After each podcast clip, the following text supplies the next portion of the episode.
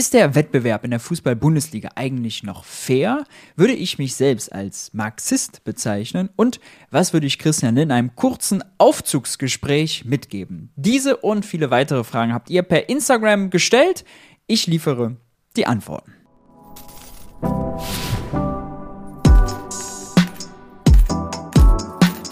Hi und herzlich willkommen bei Geld für die Welt. Ich bin Maurice und in diesem neuen QA geht es mal wieder um eure Fragen. Ihr habt per Instagram fleißig eingereicht. Übrigens, falls ihr mir noch nicht auf Instagram folgt, solltet ihr das unbedingt nachholen, denn da gibt es äh, immer wieder exklusive Informationen, äh, kleine Ausblicke natürlich auch aus meinem Tagesgeschäft und vor allem seit neuestem immer wieder Kurzvideos. In 90 Sekunden versuche ich brenzlige Themen auf den Punkt zu bringen, äh, wie ihr jetzt hier seht.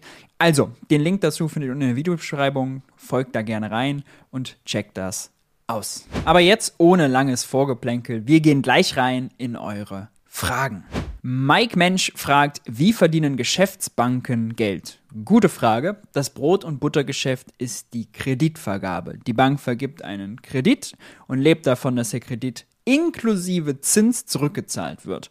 Von dem Zins, das ist dann sozusagen der Gewinn, bezahlt die Bank ihre Kosten äh, und lässt sich ihr Risiko, dass der Kredit ja auch ausfallen könnte, bezahlen. Zu den Kosten einer Bank, das unterschätzt man vielleicht manchmal, äh, gehört natürlich das Personal, was da arbeitet, die Infrastruktur, ja, ob Software, Hardware oder Gebäude. Dann natürlich Finanzierungskosten, ja, Banken zahlen zum Beispiel ja auch einen Zins, wenn sie sich Zentralbankguthaben von anderen Banken leihen oder direkt von der Zentralbank, also die haben zum Teil auch Finanzierungskosten. Ähm, aber ja, das ist das Brot- und Buttergeschäft. Und sie haben natürlich an Auslagen noch ähm, den Guthabenzins. Also wenn Leute Geld bei der Bank anlegen, dann zahlen die Banken ja auch Zinsen. Wie genau das Bankgeschäft funktioniert, das würde jetzt dieses Video sprengen, äh, habe ich in diesem Video jetzt oben verlinkt schon mal ausführlich erklärt und dabei einige Missverständnisse abgeräumt. Zum Beispiel das, dass Banken Ersparnisse von Oma Erna brauchen, um dann Bäcker Lutze einen Kredit zu geben. Das ist nicht so. Und Banken brauchen auch keine Einlagen bei der Zentralbank, um Kredite zu vergeben. Auch dem ist nicht so. Und dann vielleicht als letzten Punkt, Banken verdienen natürlich auch Geld mit ihren eigenen Anlagen. Wenn sie also Guthabenzins kassieren für das Geld, was sie bei der Zentralbank haben, wenn sie Staatsanleihen kaufen, äh, wenn sie sonst investieren, ja, ob in Einzelaktien, in Fonds oder was auch immer. Auch Banken legen natürlich Geld an und verdienen damit Geld. Ole Trentmann fragt, was hältst du vom grünen Schrumpfen, wie es Ulrike Hermann propagiert? Äh, damit spielt er an auf Ulrikes neues Buch, Das Ende des Kapitalismus, äh, was sich übrigens verkauft hat wie geschnitten Brot, also Props schon mal daran. Ähm, ich finde Ulrike Hermann im Grundsatz also äh, eine gute Ökonomin, vor allem sie kann die Sachen sehr, sehr gut erklären. Sie hat auch äh, viele, finde ich, interessante Bücher geschrieben beim Thema grünen Schrumpfen, so wie sie es quasi als Kriegswirtschaft mit also Zuteilung und planwirtschaftlichen Instrumenten beschreibt, bin ich tatsächlich nicht davon überzeugt. Ähm, das ist aber ja auch ein, sagen wir mal, theoretischer Ansatz. Ja, es ist niemals was, was Politik werden äh, würde. Denn, und das sagt Ulrike Herrmann ja auch selber, also sie, die Aufgabe ist quasi, was müsste passieren, um wirklich also irgendwie die Wirtschaft grün zu bekommen, ja, auf dem, weiß nicht, äh, Reißbrett und nicht, was ist politisch realistisch. Und äh, für mich ist aber die zweite Frage, was ist politisch realistisch, eigentlich die viel, viel interessantere. Natürlich kann man all das mal durchdenken, was sie da anreißt. Aber äh, genau, überzeugend äh, finde ich es tatsächlich nicht. Und ich finde auch, nicht überzeugend, immer vom Schrumpfen zu reden. Denn natürlich müssen wir gewisse braune, energieintensive, emissionsintensive Bereiche runterschrumpfen. Beispiel Kohleausstieg. Ja? Ähm, aber insgesamt vom Schrumpfen zu sprechen, ist politisch vor allem nicht ganz so günstig, denn also die breite Masse der Bevölkerung, die wünscht sich noch Aufstieg, die wünscht, wünscht sich noch mehr Kaufkraft. Ja, die ist eben in Deutschland sehr ungerecht verteilt. Und wenn man von Verzicht und von Schrumpfen redet, dann also überzeugt man die natürlich nicht. Genau die muss man eigentlich überzeugen, denn selbst wenn man also Bereiche schrumpft, andere müssen übrigens wachsen, ja, also gerade zum Beispiel Wärmepumpen, energetische Sanierung, Solarenergie und und und. E-Autos, ja, das muss dann alles größer werden, um das Bestehende zu ersetzen. Und äh, auf diesem Prozess muss man die Leute mitnehmen. Man nimmt sie nur mit, wenn man auch sozialen Aufstieg verspricht. Und sozialer Aufstieg in der Breite zu versprechen, ist schwierig, wenn also die Wirtschaft nicht mehr wächst. Ich habe schon ganz oft gesagt, das Bruttoinlandsprodukt, ja, dem wir quasi unseren Wohlstand messen, das ist ein bekloppter Indikator. Wenn man ein Auto vor die Wand fährt, dann muss man ein neues kaufen, dann wächst das Bruttoinlandsprodukt, aber der Wohlstand steigt nicht. Das heißt, ja, man sollte es anders messen, aber das Ziel irgendwie das zu reduzieren, das Bruttoinlandsprodukt, halte ich für kein vernünftiges. Ähm, man läuft quasi in einem Fall, der falschen Variable, in einem falschen Maßstab, oder vielleicht besser Maßstab dazu sagen, einem falschen Maßstab hinterher. Ja, und das äh, halte ich nicht für überzeugend. T. Taraba fragt, Rente ohne Unlagesystem, wie genau würde das funktionieren? Ähm, ja, im Moment haben wir ja die Logik, dass wir eine Rentenversicherung haben. Ja, während man arbeitet, zahlt man was von seinem Lohn in einen Rententopf ein. Aus diesem Rententopf wird dann umgelegt auf die heutigen Rentner. Die bekommen das dann ausgezahlt. Man könnte auch einfach hingehen und sagen, alles klar, diesen Rententopf, den streichen wir jetzt und ab sofort wird die Rente einfach aus dem Bundeshaushalt bezahlt. Ne? Äh, das heißt, man würde also nicht Rentenversicherungsbeiträge zahlen, sondern einfach Steuern. Ja, man könnte vielleicht den Rentenversicherungsbeitrag auch auf die Einkommenssteuer einfach äh, obendrauf packen. Der Vorteil, dann fällt die Beitragsbemessungsgrenze weg und vor allem Spitzenverdiener würden mehr beteiligt. Ähm, heute ist es schon so, dass aus dem Bundeshaushalt 100 Milliarden an Zuschuss sowieso in die Rente fließen. Das heißt, man hat sowieso schon eine Mischform, nicht diesen reinen separierten Rententopf. Man würde sich diese ganze Bürokratie mit diesem Rententopf sparen und vor allem würde man die Diskussion versachlichen, denn im Moment ist die Diskussion immer, oh, der Rententopf, ja, der ist, da ist nicht genug drin, der ist leer, deswegen ist die Rente nicht sicher. So, und wenn es einfach aus dem Bundeshaushalt garantiert wird, so, dann würde diese Frage ja nicht gestellt. Das heißt im Übrigen aber nicht, dass es Einheitsrenten gibt. Ja, Gott, das wäre schlecht. Also wer mehr verdient hat, soll auch mehr Rente bekommen. Im Moment bemisst man das an den Rentenpunkten. Dieses System könnte man entweder auf die Steuer übertragen oder einfach, sagen wir die gezahlte Einkommenssteuer als Maßstab nehmen. Auch die ist ja abhängig davon, wie viel man verdient. Ja, das wäre einfacher, transparenter und es gäbe keine Angst. Äh, es gäbe eine Garantie, dass der Staat eine gesetzliche Rente garantiert. Ich halte das äh, für sinnvoll und für eben deutlich transparenter, bürokratieärmer auch. Und deswegen, das ist eine pragmatische Lösung, aber ehrlicherweise hat es keine große Chance auf politische Umsetzung, denn solche Institutionen wie die gesetzliche Rentenversicherung abzuschaffen, forget it. Oliver Itch fragt, findest du das System Bundesliga fair? Der FC Bayern erbt ja Saison für Saison. Jetzt nehme ich auf, bevor der letzte Spieltag der Bundesliga äh, läuft. Und gerade haben wir ja mal, dass irgendwie nach, weiß nicht, elf Jahren oder zehn Jahren das erste Mal Borussia Dortmund wieder Meister werden könnte. Trotzdem ist die also Analyse erstmal richtig. Also der FC Bayern, der ist ganz oben, dann kommt lange nichts, dann kommt Borussia Dortmund, dann kommt wieder nichts und dann kommen so ein paar andere Anwärter, Leipzig, Leverkusen, ähm, vielleicht und dann so ein paar Outperformer, Union Berlin und Freiburg, die sich ganz gut schlagen. Aber also dauerhaft richtig Konkurrenz macht dem FC Bayern keiner. Der ist quasi der Konkurrenz enteilt. Und wie in der Wirtschaft auch, ist einfach also so eine Situation, wo man einen Marktteilnehmer hat, der allen anderen eben zum Beispiel auch finanziell überlegen ist. Blöd für den Wettbewerb, ja. Und ähm, man sieht es in der Premier League, das jetzt, also in der englischen Liga, ähm, da ist natürlich also die Konkurrenz viel, viel dichter. Jetzt hat City zwar irgendwie in den letzten drei Jahren, glaube ich, immer den Titel geholt und auch irgendwie in den letzten vier von fünf. Aber sonst ist es einfach attraktiver, ja, wenn man da viele Spiele von ungefähr gleich starken Mannschaften, City, Liverpool, Arsenal, Chelsea, gut, Chelsea-Saison nicht gegeneinander hat. Das macht es einfach interessanter für die Fans, ja. Und ähm, noch ungerechter, muss man allerdings sagen, ist natürlich der internationale Vergleich. Denn der FC Bayern ist vielleicht konkurrenzfähig mit, und auch der nicht mal mehr vollständig mit englischen Vereinen, ja, oder so Vereinen wie Real Madrid oder Barcelona, weil da einfach viel, viel mehr Kohle von außen reingesteckt wird, ja, viel, viel mehr Investoren drin, vor allem irgendwelche Scheich-Investoren. Und das macht Traditionsvereinen vor allem zu schaffen. Das äh, macht aus dem Produkt Bundesliga immer mehr, immer mehr und mehr auch ein Kommerzprodukt. Man merkt, das nervt die Fans auch ab. Ähm, Gibt es ja regelmäßig, also auch Proteste in den Stadien. Mm. Deswegen, äh, ich finde das System Bundesliga nicht fair. Man müsste da wirklich also äh, stark gegensteuern, dass vor allem auch nicht, also zum Beispiel Fernsehgelder und all sowas ja nicht so hart danach verteilt wird, wer hat irgendwie jetzt auf 1 abgeschlossen und wer auf 15, dass da irgendwie äh, viele Millionen dazwischen liegen, sondern das müsste man irgendwie abbauen, ähm, damit eben, ja, die sportlichen Werte irgendwie eine große, größere Rolle spielen. Ist das realistisch? Äh, auch da glaube ich kurzfristig nicht. Immerhin wurde jetzt ja der Einstieg eines Private Equity Investors abgelehnt.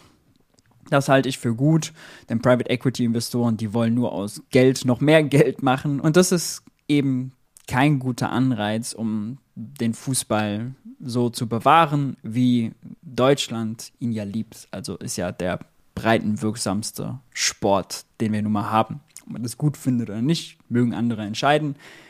Ich finde es gut. Uh, The Real Shuchi fragt Empfehlungen für gute Bücher zum Thema Ideengeschichte in der Wirtschaft. Da fällt mir tatsächlich das Buch von Ulrike Herrmann als erstes ein. Kein Kapitalismus ist auch keine Lösung. Äh, da stellt sie Adam Smith, äh, John Maynard Keynes und Karl Marx, deren zentrale Ideen vor. Äh, sehr einfache Kost, sehr gut geschrieben, sehr interessant. Ansonsten, äh, was mir zur Geschichte noch einfällt, ist ein sehr interessantes Buch von äh, Mark Blyth, äh, Austerity, The History of a Dangerous Idea. Da geht es äh, eben um die Geschichte von Austerität. das ist sehr interessant. Und ansonsten gerne mal hier vorbeischauen. Äh, bei Geld für die Welt Substack, meinem Newsletter. Ähm, man kann einfach auch googeln, Lesetipps von Maurice äh, und dann findet man diesen hier. Da habe ich ganz viele Lesetipps für Einsteiger, für Freizeitökonomen und für Finanznerds. Da gibt es dann eher wissenschaftliche Papiere. Ähm, das kann man sich sehr gerne äh, angucken. Da sind auch ein paar Sachen zur äh, Wirtschaftsgeschichte, die sehr empfehlenswert sind. Hier zum Beispiel in Adam Tooze, die Ökonomie der Zerstörung, die Geschichte der Wirtschaft im Nationalsozialismus, sehr interessant. Äh, das Kapital des Staates von Mazzucano, auch sehr, sehr interessant. Ja, hier von David Graeber, ein Klassiker, Schulden, die ersten 5000 Jahre. Also, da wird jeder fündig. Den Link packe ich unten in die Videobeschreibung. René Schönhoff fragt, wie viele Ausgaben könnte der Bund per finanzieller Transaktion tätigen, um Projekte zu finanzieren? Finanzielle Transaktion, das ist jetzt ein kleiner Fachbegriff, klären wir auf. Aktienrente, ja. Äh, wenn Christian Lindner Schulden aufnimmt, sprich Staatsanleihen verkauft, um mit dem Geld Aktien zu kaufen, die Rendite dann zu nutzen, um quasi die Rente zu stärken, den Bundeszuschuss zur Rente, dann ist das Geld, das er ausgibt, um Aktien zu kaufen, keine Ausgabe, sondern eine Anlage. Und das Geld ist quasi nicht weg, so als würde man irgendwie einen Beamten bezahlen, ja, sondern äh, es ist quasi ein Aktivtausch. Man erhält ein anderes Wertpapier dafür. Und deswegen gilt das als finanzielle Transaktion. Der Begriff ist wichtig, weil finanzielle Transaktionen von der Schuldenbremse ausgeklammert sind. Ja? Äh, wenn Christian Lindner 10 Milliarden in die Aktienrente, das heißt ja jetzt mittlerweile Generationenkapital, steckt, dann muss dafür nirgendwo anders gespart werden. Es fällt nicht unter die Schuldenbremse. Und mit dem gleichen Prinzip könnte man auch andere Sachen machen. Dann könnte sich zum Beispiel, äh, könnte man zum Beispiel Eigenkapitalzuschüsse bei der Bahn stärken. Man könnte die BIMA, die Bundesanstalt für Immobilienaufgaben, mit Eigenkapital ausstatten. Also ist der äh, Staat seine Anteile da vergrößert. Auch das wäre eine finanzielle Transaktion, damit die Sozialwohnungen baut, ja, oder die energetische Sanierung von öffentlichen Gebäuden, was sowieso ein No-Brainer ist, ja, also warum, wenn man noch irgendwie Klimaschutz will und so und energetische Gebäudesanierung, gerade jetzt, wo die Preise noch teuer sind, soll der Staat doch lieber die Ressourcen nutzen und lieber die teureren bezahlen, äh, bevor es die Privaten machen. Gebäude müssen sowieso alle saniert werden. Wenn der Staat mit den öffentlichen anfängt, den großen, why not? Gerade jetzt, wo die Bauwirtschaft kriselt, wäre das ein sehr gutes Krisenprogramm.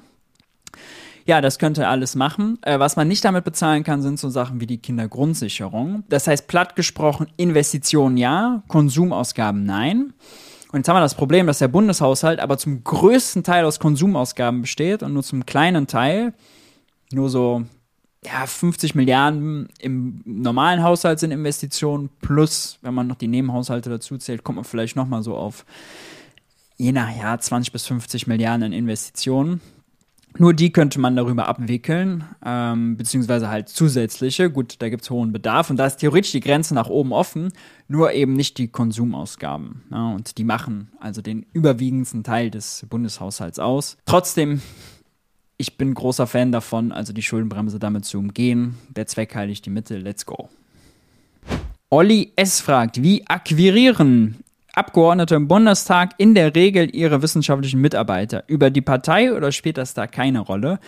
Boah, ist immer unterschiedlich, ehrlicherweise. Ähm, also ich habe damals ja angefangen bei Fabio De Masi und der hat auf ganz klassisch ausgeschrieben und da haben, glaube ich, ziemlich viele, vor allem Master-Absolventen, dann miteinander konkurriert.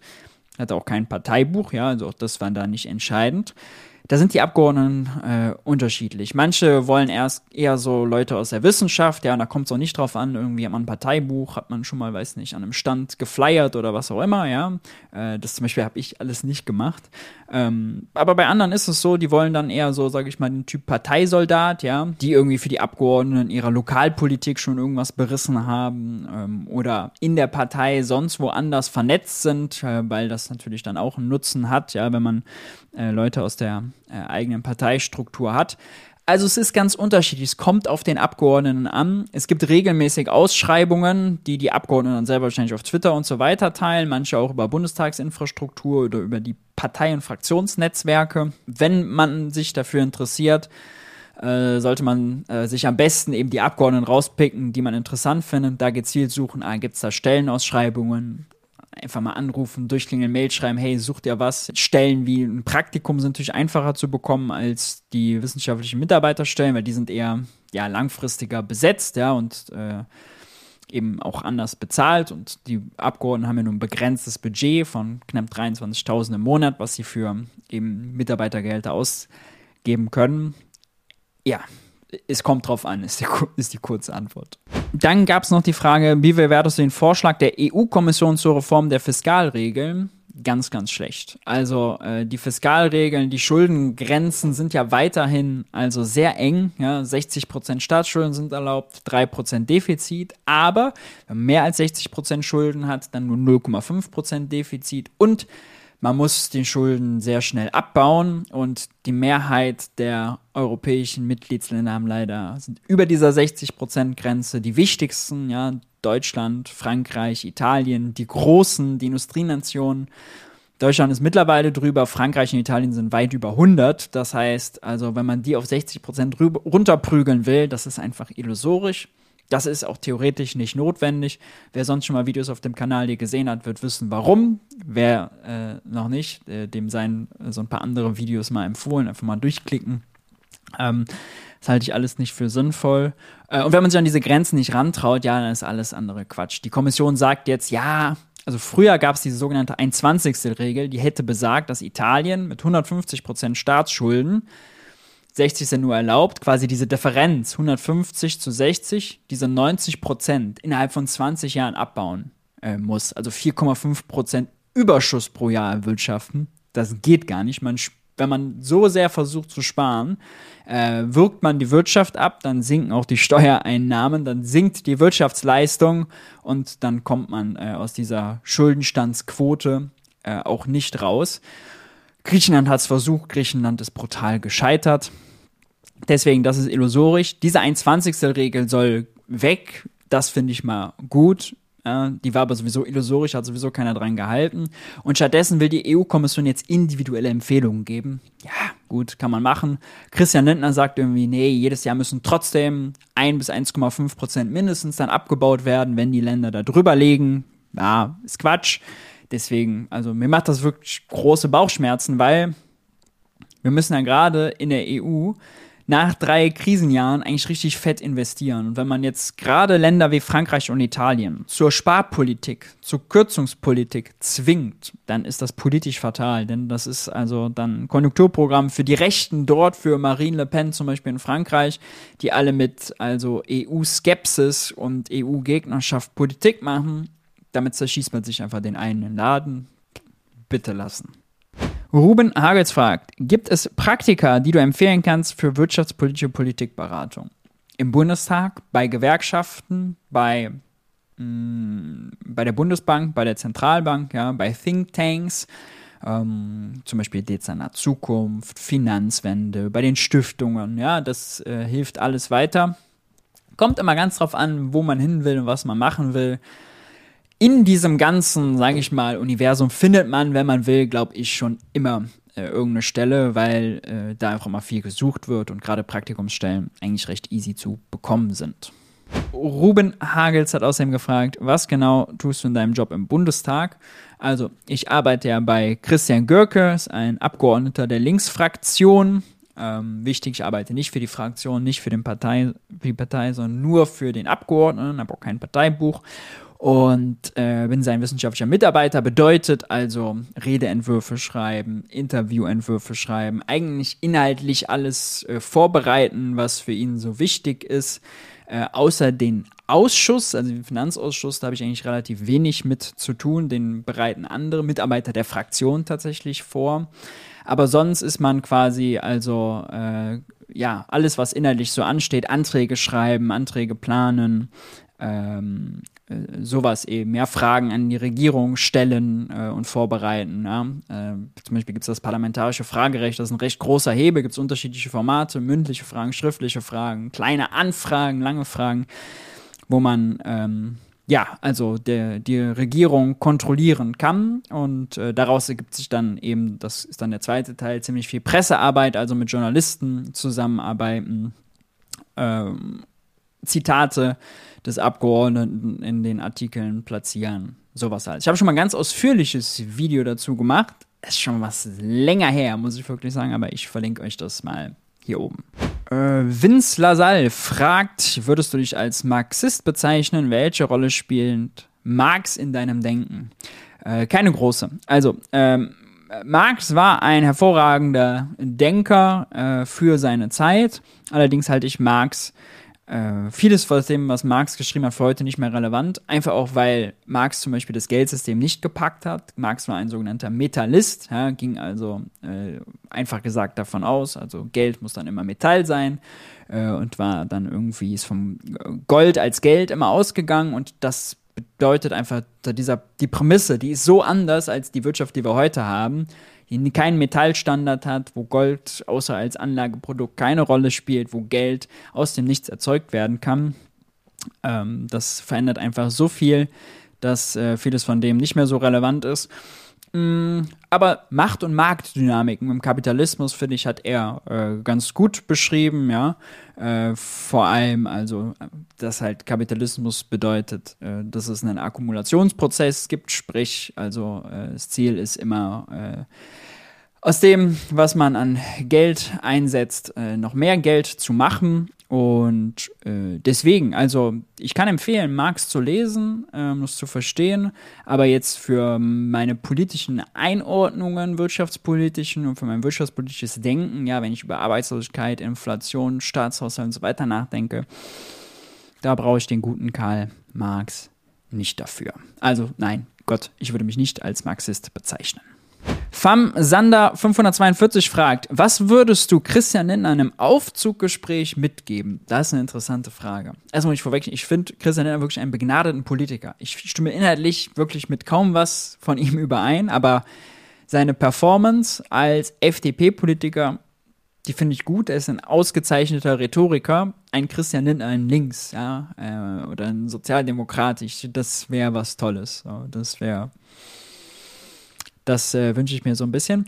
Hm, also, was würde ich ihm mitgeben? Na, ich habe ja nicht viel Zeit. Äh, also, ich glaube, ich würde sagen, mh, hm, die Wirtschaft könnte viel, viel besser laufen, wenn man von dieser Sparpolitik mal absieht und doch die Wirtschaft mit zusätzlichen Ausgaben ankurbelt. Ähnlich so wie Steuersenkungen die Wirtschaft ankurbeln, kurbeln eben auch Ausgaben die äh, Wirtschaft ab. Wenn wir noch einen Moment mehr Zeit hätten, äh, und kurz über die MMT quatschen könnten, dann glaube ich, könnte ich Christian Lindner äh, damit ködern, dass natürlich die MMT, die Einsichten im MMT und das Geldsystem helfen, um unnötige Steuern also abzuschaffen. Ne? Also ganz viele Bagatellsteuern weg damit, da wäre ich mich wahrscheinlich, da wäre ich wahrscheinlich sehr schnell einig mit ihm. Freibeträge zu erhöhen Zum Beispiel mit so Vorschlägen wie, also Kleinunternehmer bis 100.000 Euro Umsatz von der Umsatzsteuerpflicht auszunehmen und meinetwegen auch bis 100.000 Euro von der Gewerbesteuer auszunehmen, ja, äh, um einfach die Steuerfälle zu reduzieren, äh, die Freibeträge bei der Erbschaftssteuer zu erhöhen, ne, sowas. Da kriegt man ihn, glaube ich, dann mit äh, gekitzelt.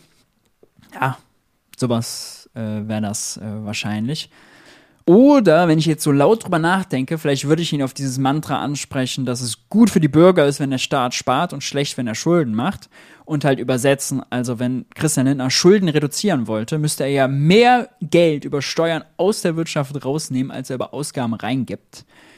Bedeutet, irgendwer in der Privatwirtschaft muss ärmer werden. Das ist erstens nicht gut für die Wirtschaft und zweitens stellte sich dann die Frage, Herr Lindner, wessen Konto wollen Sie kleiner machen, wen wollen Sie ärmer machen und dann wiederum, wie soll das zu Wirtschaftswachstum führen? Ja, das wären, glaube ich, so Sachen, die ich Christian Lindner fragen würde. Gut, ihr Lieben, damit haben wir es. Äh, wenn eure Fragen nicht beantwortet wurden und zu viele eingereicht, dann gerne beim nächsten Mal. Nochmal die Erinnerung, checkt gerne mein Instagram-Profil aus. Äh, vor allem die Reels dürften äh, euch, die ihr hier bei YouTube auch am Start seid, äh, gut gefallen. Und ansonsten wenn euch das Video gefallen lasst ein Like da, lasst ein Abo da, aktiviert die Glocke, um nichts zu verpassen. Haltet die Öhrchen steif und ich hoffe, ihr schaltet beim nächsten Video wieder ein. Ciao, ciao.